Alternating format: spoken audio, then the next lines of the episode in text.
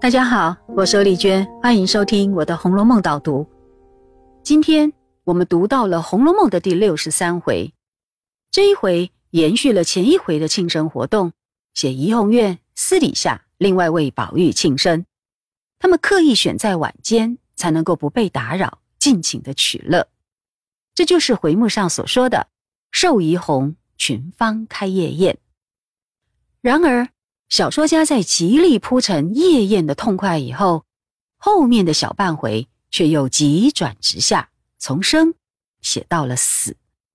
原来宁国府的长辈贾敬，他一心一意想要成仙，就沉迷于炼丹，长期都在城外的道观修行。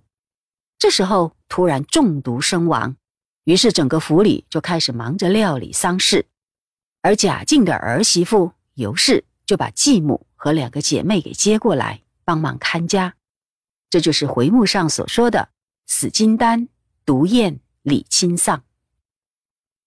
大家注意到了吧？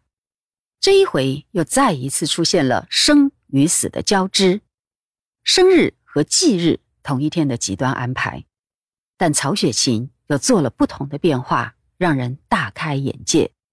我们就讲两个重点吧。首先。我们先看寿怡红群芳开夜宴的这个部分。这一回的庆生活动和前一回一样的热闹有趣，却出现了前所未有的娱乐方式，那就是策花名签。在场的每个人依照骰子掷出来的点数轮流抽签，抽到的签上会画着一枝花，再镌刻一句诗，那都是来自唐宋的名篇。曹雪芹安排这样特别的酒令，除了要提供给他们各自的代表花，此外，就是为了要暗示每一位金钗的命运。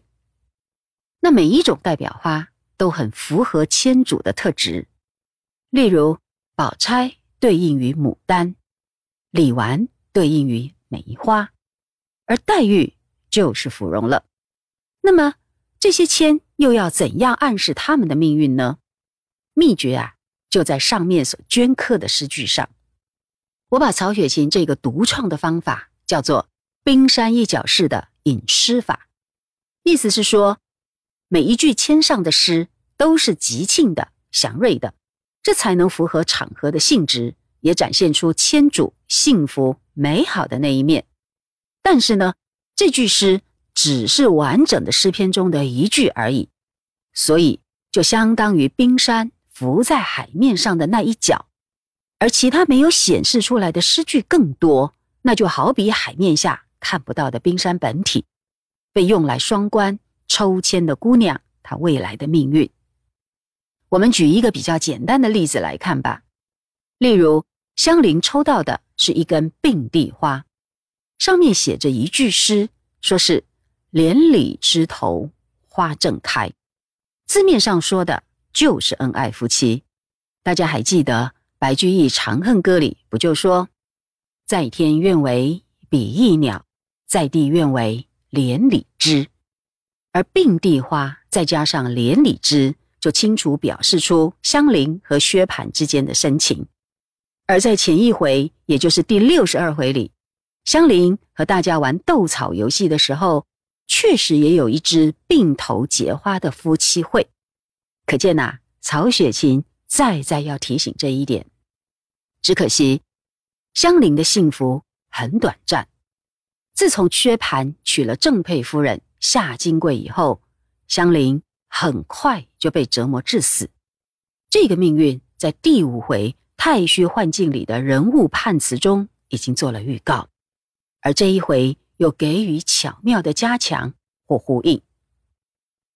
原来。连理枝头花正开这一句是出自于宋朝的才女朱淑珍的诗，诗题是《惜春》或者《落花》。诗中说：“连理枝头花正开，杜花风雨便相催。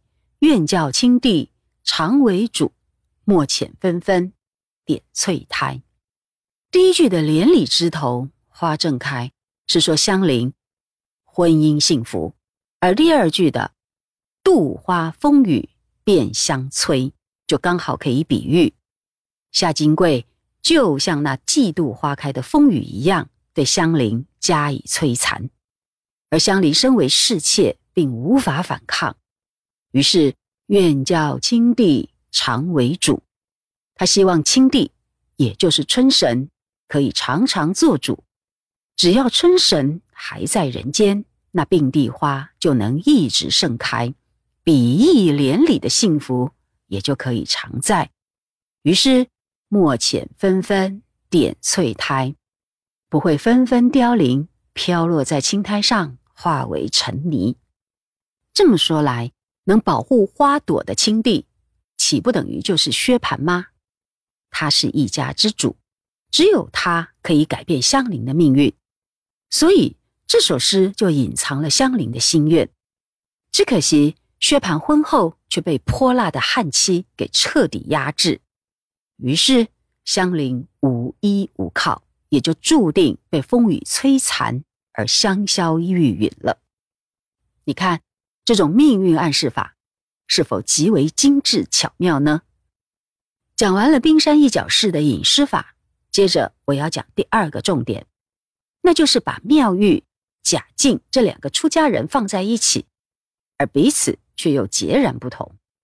你看，妙玉虽然出家，过的却是非常讲究的名流生活，虽然十分高雅，但显得更加执着，缺乏那种随遇而安的自在。何况他还对宝玉动了情愫。所以才会记得宝玉的生日，特地派人送来一张粉色的字帖来祝寿。从他的种种做法来看，就有如秀烟引用俗语所说的“僧不僧，俗不俗，女不女，男不男”，意思是，他这里越界，那里出轨，模糊了性别和身份的分际，那正是秀烟所批评的放荡鬼癖。妙玉呀。就以这样奇特的性格，为宝玉的生日添加一分独特的色彩。而另一个出家人贾静又完全不同了，他不顾一切的抛弃家庭社会，只专注在修炼做神仙。最后他会死于丹药中毒，也显示出非比寻常的迷信。这算是曹雪芹所给予的批判吧？借以告诉我们说，人一旦对于宗教信仰，太过极端，陷入迷惘，就会误入歧途。整体来看，贾静和妙玉这两个出家人，其实都没有达到真正的精神解脱，本质上和世人一样，仍然在出世和入世之间纠缠不休，真是令人感慨。而贾静的死，也引出了尤二姐、尤三姐这一对独特的姐妹，她们两个进入了宁国府。将会带来新的故事发展，后面有几回起伏跌宕、令人惊心动魄的过程，也呈现出曹雪芹对于人性的丰富的洞察。那么这一回的导读就讲到这里，我们下次再会。